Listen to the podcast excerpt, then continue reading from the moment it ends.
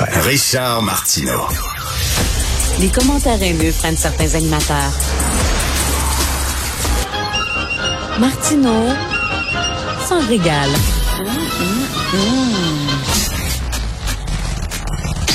Alors, il y a un débat ces temps-ci dans le milieu de l'éducation. Est-ce qu'il faut euh, changer la formation générale au cégep? Et qu'est-ce qu'on fait, entre autres, avec les cours de philo? Est-ce que des cours de philo, c'est vraiment nécessaire au cégep, des cours de philo obligatoires? Hein? Parce que là, euh, une euh, quelqu'un qui veut étudier en sciences infirmières doit suivre des cours de philo, puis là, se demande qu'est-ce que ça a à voir avec ma job exactement. Quelqu'un qui veut devenir policier doit suivre des cours de philo. Est-ce qu'on devrait abolir les cours de philo? C'est euh, qu'a apporté euh, Jérémy euh, McEwen, qui est prof de philosophie. Il est prof de philosophie au collège Montmorency et il affirme dans un texte qui a été publié dans la presse hier qu'il faut réduire en nombre, sinon abolir les cours de philo obligatoires au cégep. On va en parler avec David Santorossa, titulaire de maîtrise en enseignement et en philosophie enseignant secondaire et bien sûr euh, auteur de ce livre-là qui est un, un très bon vendeur, La pensée woke, analyse critique d'une idéologie. Bonjour David. Bonjour Richard. Ça fait longtemps qu'on, discute de ça. Euh, est-ce que c'est vraiment nécessaire d'avoir des cours de philo obligatoires au cégep? Et là, Monsieur euh, Jérémy McCowen dit euh, on pourrait euh, remplacer ça par ben il y aurait comme une banque de cours et le cégepien choisirait là-dedans des cours comme histoire de l'esclavage, philosophie féministe, peinture moderne, histoire des téléséries américaines, etc. Plutôt que le cours de philo obligatoire. Qu'est-ce que tu en penses? Mais c'est toujours la, la, même idée hein, que le, le, les cours de philosophie et même de littérature, hein, parce que c'est un peu toujours les, les, mêmes les mêmes débats. Que finalement, c'est des cours qui sont euh, qui sont poussiéreux en quelque sorte. Oui. Il faudrait dépoussiérer hein, des vieux classiques à lire. Voyons donc, ça donne même pas d'allure. Euh, imposer ces lectures là. Et euh, en fait, ce qui se passe euh, dans les cégeps actuellement, c'est que il y a des cours obligatoires de philosophie, mais il n'y a pas ce qu'on pourrait appeler de culture commune. Dans, dans chacun des cours, on peut faire grosso modo ce qu'on veut. Les professeurs sont très, très libres. Et moi, contrairement à ce que M. McQueen pourrait dire, je trouve que c'est ça le problème. C'est-à-dire que les, professeurs ont aujourd'hui trop de liberté.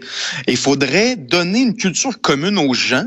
On peut aussi donner une certaine liberté aux enseignants, aux professeurs, mais une culture commune euh, avec des classiques parce que euh, notre, époque, on est tout le temps dans hein, le le TikTok à la mode qu'on oui. va écouter en 15 secondes. Là. Non, non, non, non. Il faut retourner au classique, il faut transmettre ça, il faut valoriser ça à l'école. Ça m'apparaît assez important. En même temps, est-ce que c'est être déconnecté de la réalité? Je comprends là, de dire, bon, euh, c'est en théorie, c'est important la culture classique, c'est important d'apprendre euh, bon les, les bases de la philosophie aux jeunes, mais reste que, tu sais, en pratique, là, ça leur passe souvent 25 000 pieds par-dessus la tête. Alors, euh, lui, le prof de philo du cégep Montmorency, il dit euh, Socrate pour la majorité des, des étudiants, c'est euh, c'est aussi excitant qu'un bar de danseurs sur le bord d'une autoroute. Je suis pas sûr que j'aurais utilisé cet, euh, cet exemple-là parce que quand tu as 18 ans, un bar de danseurs, c'est assez excitant, merci. Là, mais en tout cas, j'aurais peut-être pas utilisé ça, mais donc euh, ça les ennuie, ça donne strictement rien. Qu'est-ce que tu en penses? Parce qu'il y a la réalité aussi. Là, dans les cours, ils le voient, les profs. Là. Il y a peut-être deux, trois qui vont accrocher à la philo. C'était mon cas. Moi, j'adorais la philo quand j'étais mm -hmm. au cégep, mais j'étais dans une très petite minorité. Là.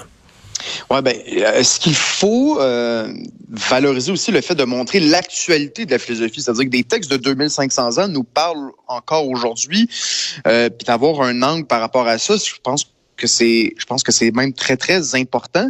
Et dans notre société, on a de la difficulté à à pointer du doigt les enseignants et les professeurs, j'ai l'impression. Il y a une forme d'aura où on peut pas trop les critiquer. Il faut euh, nécessairement, ils font tout ce qu'ils peuvent. J'en doute pas, il y en a beaucoup qui, qui, qui travaillent très bien. Je suis moi-même enseignant, mais euh, force est de constater qu'il y a des, il y a des enseignants qui n'incarnent pas leur matière, qui font pas le, le nécessaire pour que les élèves soient intéressés par leur matière.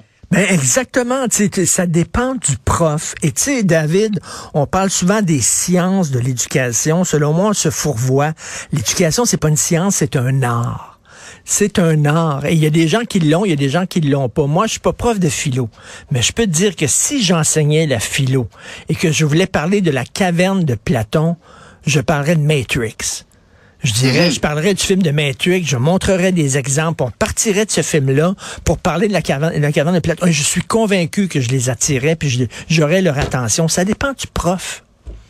Ouais, puis après ça, tu peux faire des liens aussi avec euh, les réseaux sociaux aujourd'hui. Hein, est-ce que c'est, est-ce que tout ça est réel finalement? Donc oui, il y a, y a, y a ben plein de manières, je pense, de, de réutiliser des, des auteurs classiques puis de voir, ok, oui, qu'est-ce qu'ils ont dit à leur époque et en quoi c'était important dans le contexte, mais aussi comment ça comment ça éclaire ce qu'on ce qu'on vit aujourd'hui. Puis il y a beaucoup quand même euh, d'enseignants qui font ça aujourd'hui au Cégep. Faut pas non plus euh, se fermer les yeux. Là. Je pense que c'est important.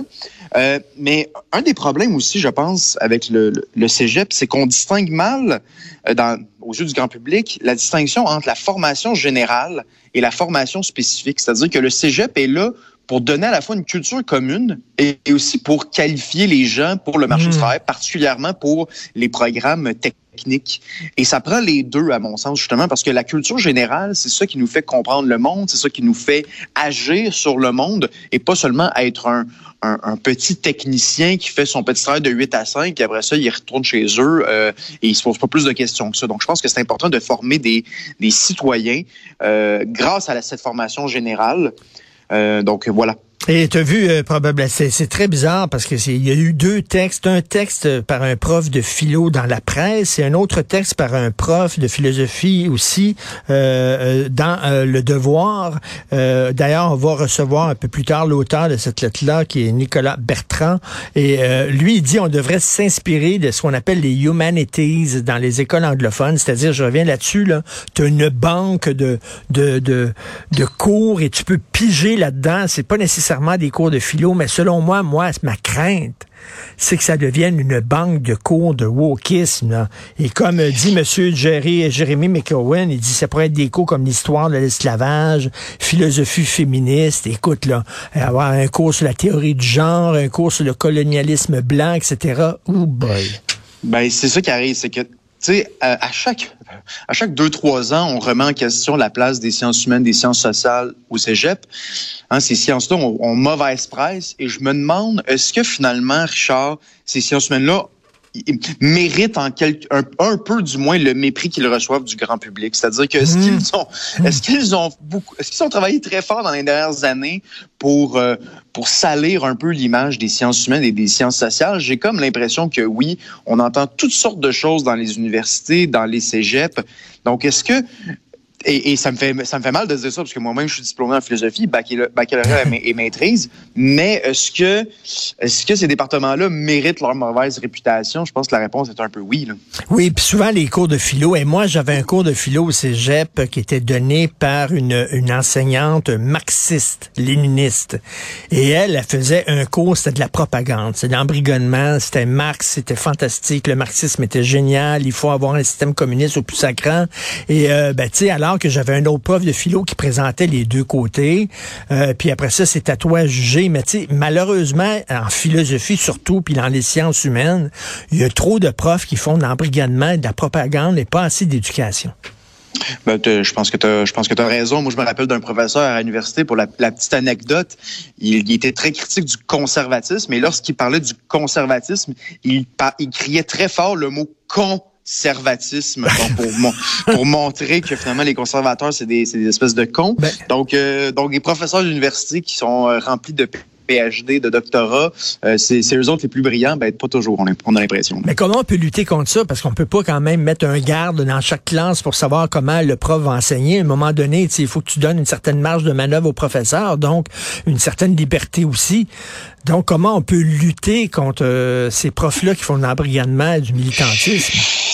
Ben, c'est sûr qu'on a, on a, beaucoup parlé de liberté d'expression euh, dans les dernières années, de diversité d'opinion à l'université. Ben là, on peut pas répliquer en disant non, non, c'est ça, comme tu dis, on va mettre un garde dans chaque classe.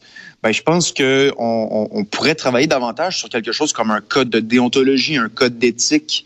Euh, les, les enseignants, il y a peu de lois qui s'appliquent à eux. On a l'impression sur ces questions-là de, hein, de valoriser la diversité d'opinion dans ces classes. Qu'est-ce que tu fais comme, euh, recevoir davantage de formation là-dessus.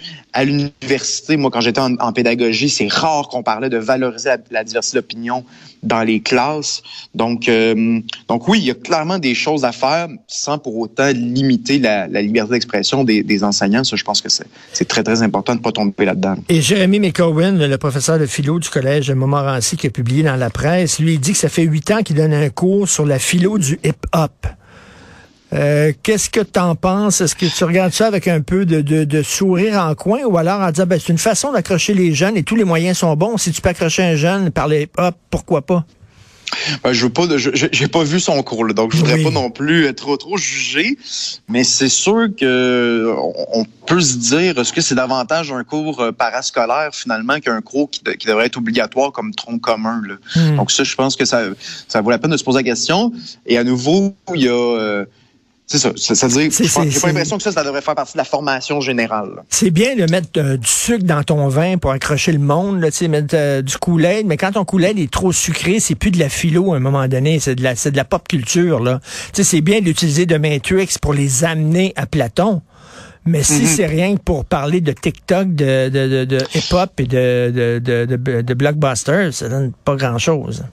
Non, non, exactement. Je pense que je pense que tu as entièrement raison. Puis je, je, fais quand même euh, je donne un petit peu de, de crédit au, texte de McCowen parce que lui, il dit la philosophie, ça ne devrait pas aussi être juste au cégep. Hein, la philosophie, en ce moment, c'est juste au cégep. Au secondaire, on en fait à peu près pas. Normalement, le cours d'éthique et culture religieuse, on devrait en faire un peu, mais bon, on, connaît les problèmes avec ce cours-là. Donc, euh, ce qu'il faudrait davantage avoir des cours obligatoires de philosophie au cégep et, donner un peu plus de liberté au, euh, pardon, les cours obligatoires au secondaire et donner davantage de liberté au cégep. Ça, ça pourrait être une option, mais on n'en est pas là du tout dans la, dans la conversation à l'heure actuelle. En tout cas, je rêve d'un jour des profs de philo qui vont donner à lire à leurs étudiants la pensée woke, analyse critique d'une idéologie de David Santorosa. Ça, ça pourrait euh, vraiment les allumer aussi. Ça serait intéressant que ça soit étudié, débattu dans les cours de philo. Je l'espère. Qu'est-ce que tu en penses? Est-ce que c'est rendu dans les écoles, ton livre, ou quoi? Euh, je sais qu'il y en a qui sont intéressés. Je ne sais pas s'il y en a qui vont le faire lire. Dans tous les cas, je tiens à, le souligner. Ne faites pas juste lire mon livre qui critique le wokisme, faites lire aussi des auteurs woke. Je pense que les élèves doivent voir les une, panoplie. Exactement. C'est vraiment important que je le dise. C'est vrai, c'est important. Merci David Santorosa. Merci. Salut. Merci à toi, Richard.